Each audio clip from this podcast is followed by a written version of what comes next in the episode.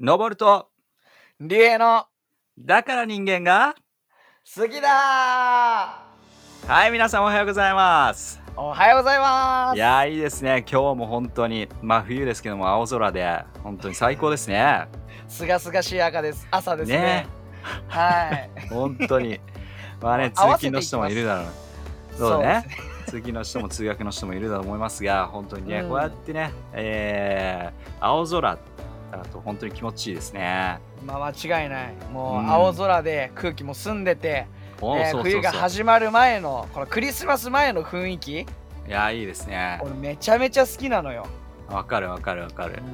うもうワクワクするというか、そうだね。セールも多くなるでしょ。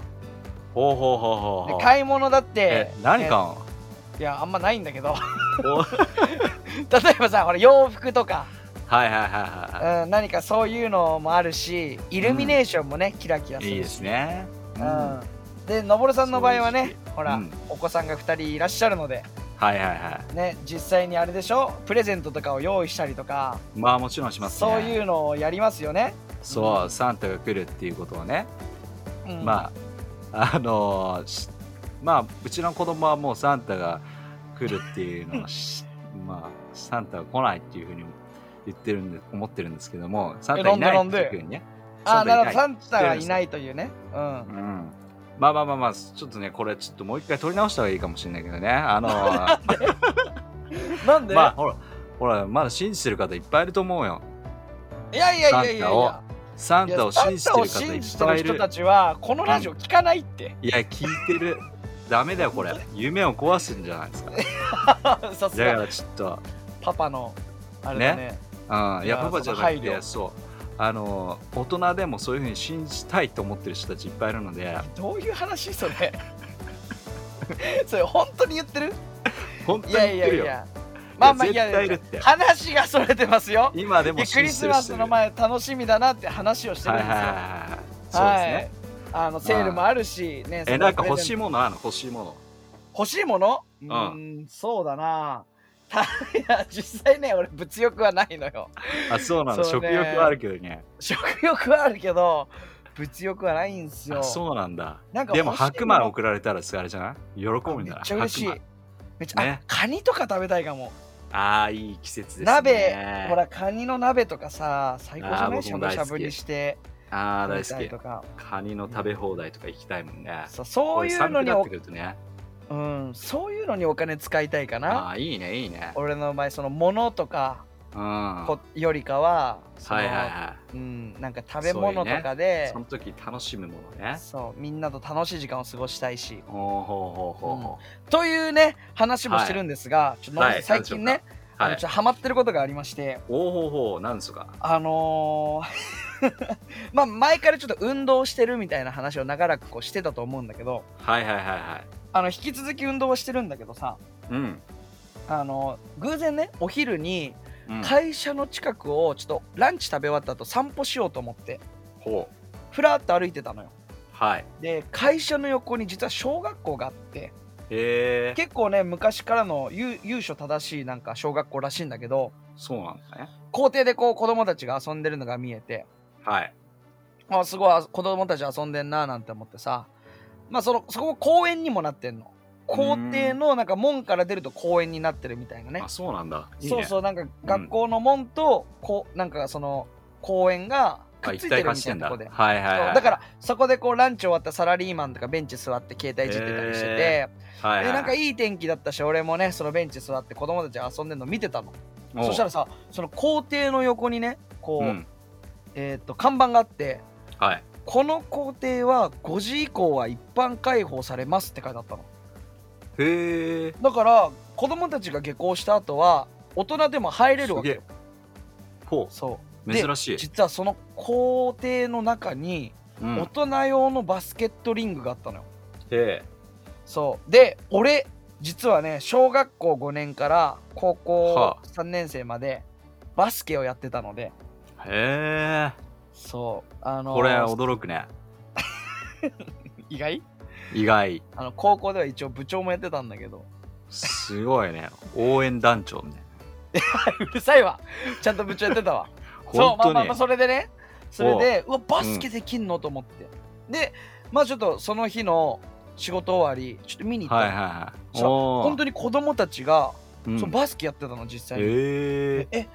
言って話しかけにー、行って入されんだ。すごいね。ここバスケどれくらいやってんの?」って言ったら「うん。あの部活終わり来てます中学生です」みたいな言うから「ええーで俺も全然できんの?」みたいな言ったら「別に、あの誰でもできますよ」みたいな言うからさ、ー、その、次の日からう、もうんバスケットボールとシューズを持ってえ仕事終わり実はねバスケをしてるんですよ。ー、えー、驚きですね。もうできる限りのあのほう日はねほうバスケをするようにしててほうもうほう本当に楽しい。そうなんだ。か今までうん運、動をするって言ってたら、うん、やっぱりランニングとか筋トレとか、うん、確かにね。正直言ってしまうとね俺は面白くないです好きじゃないです 苦痛ですそうだね。もうワーシップその賛美歌を聴きながらランニングしてるんだけどうん。賛美歌がなければやめてますすぐに それぐらい嫌なのよ好きじゃないのそうか。でもそうバスか。ケは無ああ限にできる俺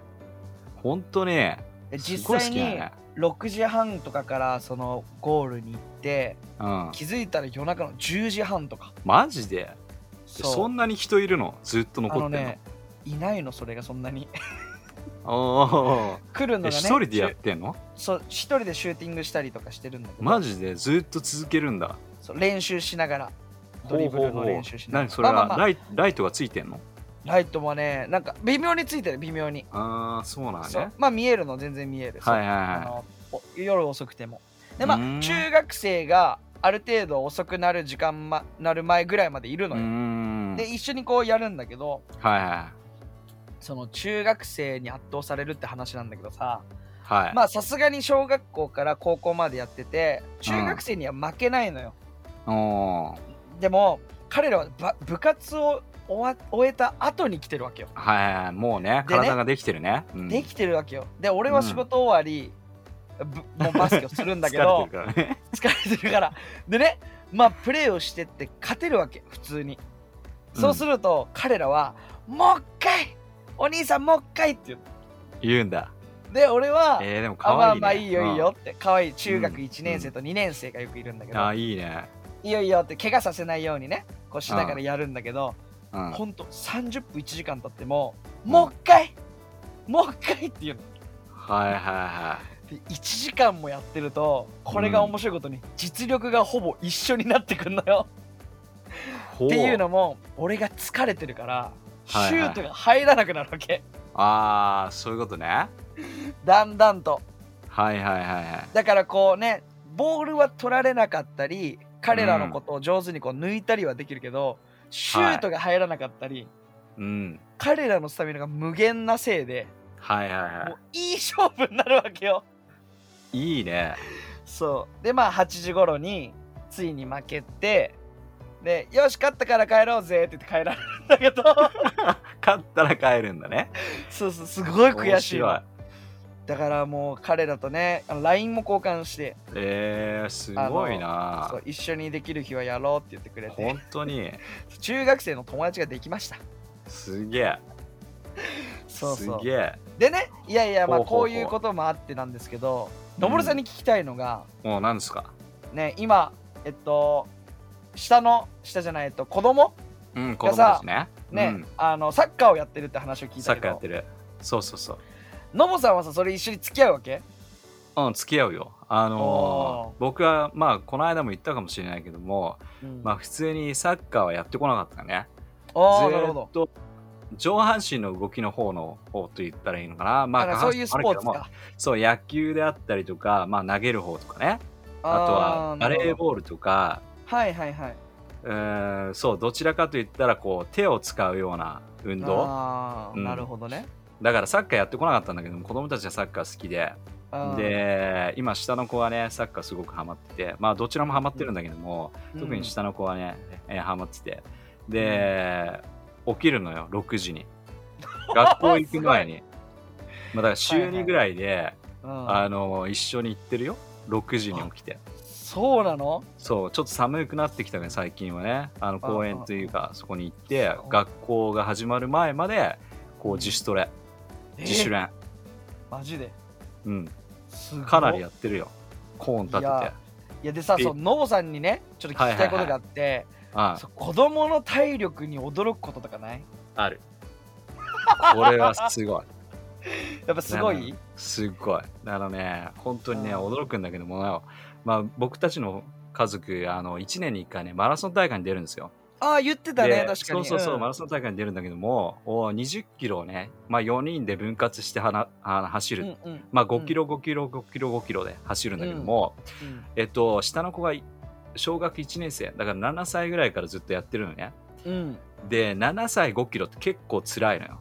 あーそ7うかも歳しれ5キロないほぼあんまないかもしれないあーそうだから最初の1年の時はすごく心配でうん5キロマラソンだからリレーっていうものをやらないでただの5キロマラソンやったんだけどもうんうん次の年はリレーやろうとだからさっき言ったほう2 0キロを分割してえ5キロなるずほつど走っていくってうやんつやったよ協ね力する感じね、、そううんで下の一番下のねあの女の子なんだけども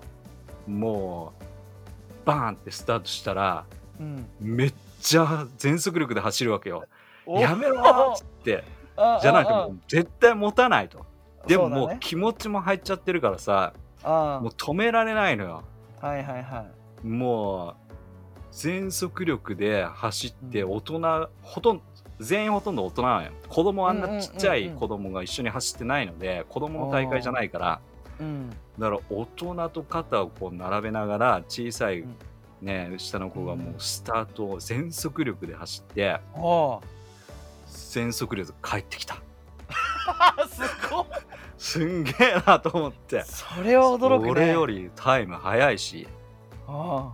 うん、だからねもう本当に子供ってす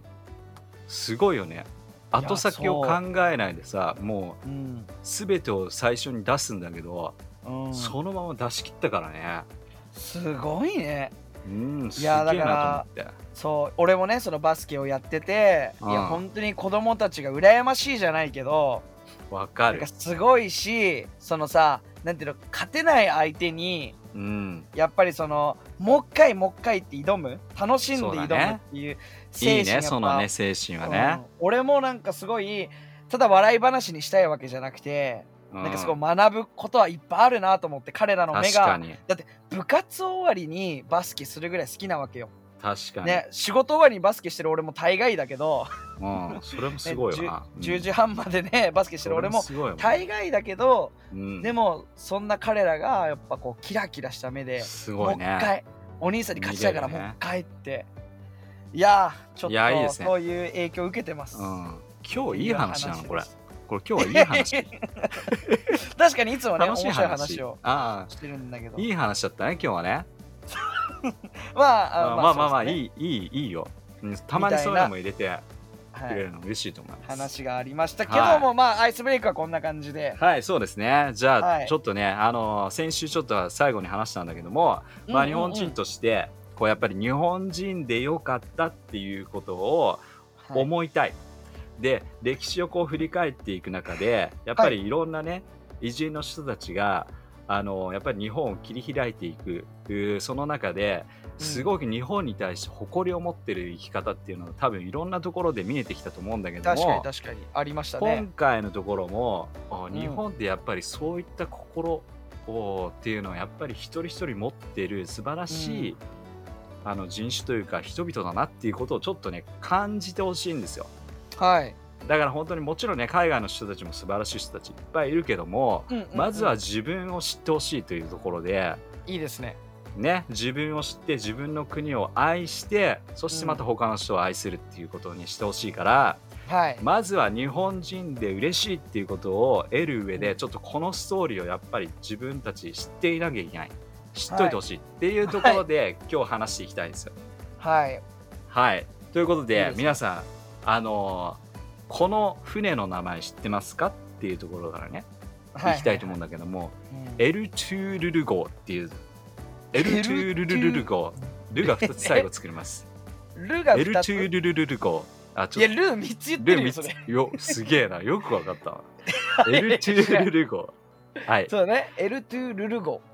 はい。ということで、ちょっと口がね、あの、回るの大変な感じですけども、うんうんうんこの船の名前知ってる人は、あーっていうふうに思うかもしれないけども、ほ実はこれね、あの、軍艦、あの、トルコのね、軍艦船で、えっ、と、まあ、1900 1890年か。1890年に、まあ、日本に、まあ、使節団をトルコから送ってきたは船の名前が、このエルトゥールル号なんうですほうね。ほうほうほうほで、えーまあその当時そのね1890年に日本に来たんだけども、いその後日本から今度自分の国にトルコに帰るぞって帰る時にう、うん、台風に遭ってしまうっていうことが起きるんですね。あ帰り道に大きな台風に合うわけだ船そうなんがです一応ね日本側はちょっと台風っていうかちょっとあちょっと嵐が来そうですよみたいなことをちょっとす言って、ちょもうちょっと待ってからの方がいいですよみたいなこと言ったらしいんだけどもちょっとそれ振り切って、て、うんまあもう帰りますという感じで出ていったらしいんですよ、なるほどそしたら、まあ、台風に出会って、えーそしてはい船がなんかこう岩にねぶつかってしまってえナンパしてしまうっていう事件が起きるー、なるほどねうん海の上で立ち往生というかもう沈そんじゃうみたいな沈んじゃうんですよそして結局ね、あの600人約600人587人の人がまあそれによって亡くなってしまうんだけども、えーはいはいはいそうただねあのーその中から69人の人が助かるんですねはいはいはいでどういうふうに助かったのかっていうのが面白いストーリーなんだけども、はいこの600人約600人ぐらいの人たちがもう本当にねなあ、しまあ、船が沈み沈んでいき、うんその時に一番最初にこれに気づいたっていうか、あのーまあ、この助け船をこう出したのがうんちょうど和歌山県の大島っていう島があるんだけどもちょっとポはいンって出てる島があるんだけどね、うんうんうんその島の島民の人たちが救助をするっていうストーリーなんですよ。なるほどねそうだからうん日本のおん何かこうねあの代表した人たちっていうような感じの人たちがこうふ助けに行くわけじゃなくてうんうん普通の日本国民のお島民の人たちが彼らを助けに行くっていうストーリー。あー素晴らしいそうで最初ねあのもちろん言葉が伝わらないのでそりよゃくそうだわからないとうんトルコトルコの人だからねだからね、うん国際的なこの信号機っていうか旗をこう使いながら何が起こったのかっていうのを会話しながらそしてやっと気づいたのが船が転覆してしまったとほいうところを伝えられてじゃあもう助けに行こうっていうことで大島の島民の人たちがもうみんな総勢でそのエルトゥールル号の乗ってた乗組員の人たちを助けるっていうことなんですよ。へえ面白いそうでねすごいあのーまあ、結構大変だらしくてうんうんあのー一人助けるにもやっぱりうんなんかもうこう濡れてる人をねこう抱えて陸に上げるってめちゃくちゃ重いらしくて。確かにねでやっぱり一人じゃ無理なの一人と1対1でこう運ぶっていうの無理でああなるほもうど大体一人につき3人ぐらいでこう抱えながらこうあー崖を登っていくような感じではあ一人一人作っていくあだから本当はねあそのういうことか600人、えー亡くなってしまったんだけどもその中でもやっぱり69人の人が救われたっていう部分は、それだけ結構やっぱりこう人力が必要であって。確かまあ、にその中でもおーその70人近くの人たちをおー救いに導いたっていうかすああーのすることができたっていうことはすごくえー大きなことで確かにねでそれだけじゃなくてねその住民の人たちが、やっぱり当時そんなに日本あのリッチというかなんつうの何全てを揃ってるわけじゃないわけですよ。うんうんうんうん特にと、ね、あの島の人たちに関してはでもね、彼らはあの濡れた体の、ね、人たちを本当に看病して、えほうー衣服を与えうんえー持っている自分たちの食べ物を分け与えほうそしてまた非常用に、ね、用意しているそういった食べ物とかほうまた鶏とかも提供してその生存者の人たちを救出するためにもう島民がみんなで一致団結してその彼らをを救うっていう命をね救ってあげようということで看病したんだっめちゃてめうんそうそして彼らは結局本当にねその69人の方々は、まあ、病院に手当てをされるんだけどもそのうちに、まあ、日本の船で、えートルコに帰るっていうお話があってうんこれがなんとねトルコの教科書に載ってるらしいんですよ。あそうなんだそうだからすごくトルコの人にとって日本っていうのはすごく優しい国であって、うん本当に美しい国だっていうような感じのイメージをすごく持っててくれてるらしくてなるほどねあの本当に日本人に対しての思い入れっていうかあのうん親しみさももちろんあるしその、んね、日本人に対していい好印象を持ってる、ううんんだからこれが教科書に載ってるってことでやっぱりこトルコの人たちはそれを学ぶので日本に対しての思いっていうのがすごくあるんだよね。間違いないではいはいはい話はこれで終わるんじゃなくて、おうねでこっからが思うすごいんですようんでみんなやっぱり国民の人トルコの国民の人たちはその日本のことをよくしよくというかこういった事例があったっていうところで日本、うすごくいい思いがあるわけだから、確かにあのトルコは親日国家そうよそうねそうそうそうそうなんですよ、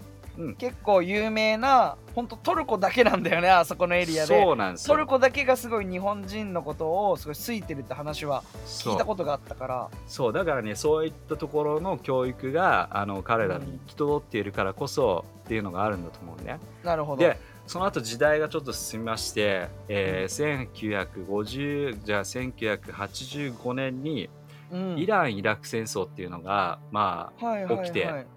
すごく、えー大変なあーことが起きるんですね。うんでえっとまあ実にそのイラクっていう当時ねあの大統領がサダム・フセインっていううんいう、まあ、大統領がいたんだけども、はいこうまあもちろんイラクと隣同士でねこう戦いをする戦争をするうんでそのイラクのサダム・フセインっていう大統領が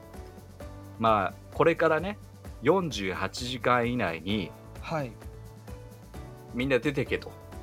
おうで48時間以内に自分たち要はえーえーっとねテヘランっていう空港があるんだけども、うんテヘランの上に飛んだ民間機を含め全ての航空機はこれ敵敵とみなすとあ攻撃しちゃうよとそうだからおー残された時間48時間です出たければ出てくださいででもその後は撃と撃ち落としますっていうことを発表するんですようわ怖い怖いでしょうんで日本がまあそのイラクにもね、えー日本人の方々がいて、あもちろんでそう日本人の人たちがいたんだけども帰りたいとでも時間はすごく迫っているとうんいうところで、まあ日本政府もですねあのいろいろと手続きを踏みながらあのどうしようかというふうに考えて、えーとうん JAL をねこう手配して送ろうかみたいな話をしていたらしいんですがどんどんとうん話し合いの中で時間が刻々と過ぎていくうんそしてもう時間がもうタイムリミットが過ぎていきそうな感じになって。うん日本人の215人が取り残されてしまうようなそんなことが起きてしまなるほう、どねしかしここからがすごいですようん立ち上がった一つの国があるんですねほおうおほなうるほほうどほう熱い熱いそうなんですよはトルコ大統領がですねトルコがですねいはあのじゃあ私のわうんうちのところの飛行機を飛ばしてい、うん、日本人を救い出しましょうとおおいう恩ところで返しじゃないけどね、そうそしてあー飛行機を飛ばしてうんそのテヘレンの航空空港にね、えー着陸させてその時トルコトルコの人たちもまだいたの、うんあのーイラクにいたのイラクにいたんだけども、もう日本人を優先してくれてほで本当にねこの時本当にもういろんな国の人たちがもう自分の国を、もう一目もう本当に手早くねもう、うんそここの地からこう飛び立とうということでもういろんはいはないはい国は、もう送るわけよそううの,、んあの飛行機をね民間機というか、あのあのうん、送って脱出させようとするわけよ、うんだからとにかく自分の国の人たちが優先なんですよとにかく、まあ間違いないよねそりゃ、うん、乗せられない、他の人たちはもうそんなの構ってられないっていうような、もう本当にタイムリミットがある中でだからうん本当にそういうの構ってられないっていうような感じだったんだけどもトルコはトルコ人がいながらも、日本人の残された人たちをじゃあ救出しましょうって言ってあの飛ばしてくれたんですようんうんそして見事その日本人の人たちがまあ助かったっていうお話でねその後にもなんかいろいろニュースとかあの新聞記者とかがこうトルコの大統領とかいろんなね取材をしている中で、えー言われてきたのがやっぱりそのねずーっとこのねあの昔、明治時代にすごいこうその船が難破した時に助けられたその恩があるとだからやっぱりさっき竜兵が言ってくれたようにこの日本人に対してやっぱり本当にお返しをしたいなっていう思いがすごくあったっていうところうんでそれながるほどねこういった形で、えー日本人が帰ってきたっていうところにつながったんだと。うんいうところでね、すごいこうね、あの、ひ人に対してこう、別にね、何か誰かが何かしてくれるっていうわけで人助けをするわけではないけどうも、んでもその本当に困ってる人が目の前にいた時にそれをね、助けてあげることによって、えー本当に最終的には自分のためにもなっていたりするなんていうね、この素晴らしいこの助け合いの心っていうのが、すごいなっていうふうにね、いやーすごい温まる、心温まるようななんか感じですね。ねまあ恩返しっていう言葉があるけどもさ、うん、ね、そうじゃなくて本当なんだろうえっと何かこう恩を返されるために行動してるわけではないんだそようねそうそうそうそうだ。からそのエルトゥールル号が、ねうんナンパした時にそれに気づいた、ねうんあ、のー大島の人たちうん、もこう何かがきっとあるから今助けようじゃなくて、そうね。人が困ってるから助けようそして今あるものを使って彼らを看病しようっていうさ、うん、そそうの精神って大事だよね。やばいよね。うん、ね本当に聖書の中でもそういったシーンって出てくるからさ、うんうんうん本当にね、良きサマリア人っていう有名な聖書箇所、あ聖書のね、はいストーリーが出てくる中でも、うんそのみんなね、偉い人たちがそのね、あの道端に倒れてる人たち、人を助けないでいるんだけども、うんもう身分の低いサマリア人っていう人たちが、人が、うんえーその人を救出して自分が持っているものを全て、えー彼ん彼に差し出してというか、うんまあ、お金までね病病院に行って治療したその治療代まで、えー支払うっていうことをして、その人をこう助けてあげるっていうストーリーがあるんだけどもうんこれは本当にイエス・キリストが大切にしなさい本当に隣人を愛しなさいっていうことをね、うん使ったあの例え話として使っているところであるんだけども、うんなんかね本当にその聖書の中で出てくるストーリーと本当にこう一致する、えーストーリーだなっていうようなところをすごく間感じて、違いないそうだね、うんね、いやーうん本い当やにーわかるわかるやっぱ俺ら人間ってさ人間っていうかまあ、俺らってなんかできないことをうんすごく注目して、うんなんで俺ってこれできないんだろうとかさ、うんでがっかりすることっていっぱいあると思うの、うんね、でもその視点ってすごい良くないと思うんだよね、はいはいはうん、じゃなくいて確かにねでうんできることに注目するってすごい大事なことだと思う確かに自分はこれができるからこうするねだからさ、そうだね例えばなんだろうあのーもしかしたらうん目の前で人が溺れてて、うんね、でも自分はいや泳げないうんこの人たちを助けに行けないうんね溺れてる人を助けに行けないだからあー俺が泳げたらなって言ってがっかりするんじゃなくてうんね泳げる人が助けに行った人を看病することができる、うんねなんかそれってすごい大事じゃない社会においていやも本当そう思います例えばなんだろう貧困の国に俺たち行くことはできないうんけど、ね行ってくれる人がいるから、そうね、その人をサポートするためにまあ少しのチャリティーのお金をさ募金するとか、そうだねね自分ができないことに注目するんじゃなくて、できることに注目すそうるですねいいやーその通りですよその心がけだよね本当にできることをやるっていうことでねうんうんいやーそそうれでもトルコとのその友情関係はこれは感動するね、ね本当にねこういった一つ一つのなんか本当に、あのー助けというものが最終的には本当にいい形で友好関係につながっていくっていうね、うんだってこれ相当前のお話じゃんあの確かに確かに明治時代の話なのでそれはずっと思ってくれてるっていう一つのねきっかけがそういったいいものをずっと続けられるっていうかさ思いを確か持にねち続けて、うんうんそう確かにその数百年後につながってるわけだからうんそうそうそうそうそうそうそして今もでしょ今も、うんえトルコっていう国は日本のことそをうだね好きでいてくれるしそうだね、うんまあ、今ちょっと大統領がすごくうーいろんな面白い 面白いというかねそういう大統領ではありますがまあでも、あの国民同士のこのつながりっていうのは変わらずうんあるのかいいですなねなんていうふうに思いますね。うんうんなんか教科書向こうの教科書に書いてあるって言ってたけど、ね、俺らもね、ちょっと覚えといていいなんていそうなんうですよの、うんそうなんです話よではありますね。そう逆にだからそのイラク・イラン戦争で起きたそのねトルコでしてくれたトルコ人の人たちが命を懸けて自分の民間機、民間機だったかな、うん、あのを送ってくれたっていうところをそういうところを覚えていってそしてまたね何かあった時に助けるっていうこの思いを私たちを持っていくっていうことがいいですねいいのかなっていうふうに思います。いやー人間いいですね いいですよね。だから人間が好きだにつながりましたね。そうそうなのよだから日本人のそのねやっぱり人々を愛するっていうのがなんかこう人々のためになんつうのかななんかうんだから今やっぱり今のこの世の中の中でね社会だとこうやっぱり自分を中心に考えてしまうことが多いかもしれないけども、うんこのやっぱり島民の人たち持ってるものはやっぱり少ないながらでもうん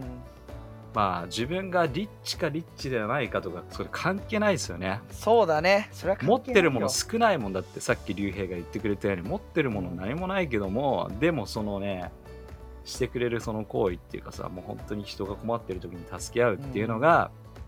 あの島民のルールだみたいな感じのね 感じ感じでこう本人々助けてるからさみんな、そうだね。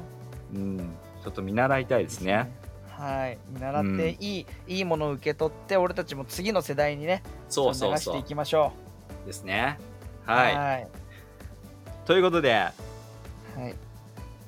い。いいですか いいですよ ちょっと待って。もうこ突然終わる感じいいやいやいやいやもうね突然終わ終わんない方がいい。いやいやいや、まあ、別やもうねにいやそういうわけじゃなく違う話もあるんでてす。よ。違う話じもあるゃんあですよ。じゃあまたまた来週の話とかあさ。来週ですね。まあ来週何か何そう話そうかなっていうのをちょっとね、考え、まだね、未定です。 見てですかあの、いろいろね、大名の話とか結構あるんですけども、うんうんう。うんん。まあ、同じようなパターンの人たちも多いかななんていうふうに思って、なるほど。うん。ただでも、こういう人がっていう人の名前を知っててもいいのかなって思ったりもするかな。うん。まあ、はいまだまだいろいろね、話したい、話せるような内容はあるんだけど、いっどぱいれあをりま話すそうねかなっていう感じですね。よっしゃ、じゃあまだとりあえず未定ということでね、またちょっはといはいは来い週も楽しみではありますけども、うんじゃあちょっととりあえず一旦終わらしてもいいですかね。はい、お願いします。はい、えー来週もまた聞き逃せないで。はい、じゃあまた来週お会いしましょう。聞いてくれてありがとうございます。はい、またねまたねバイバーイ。バイバ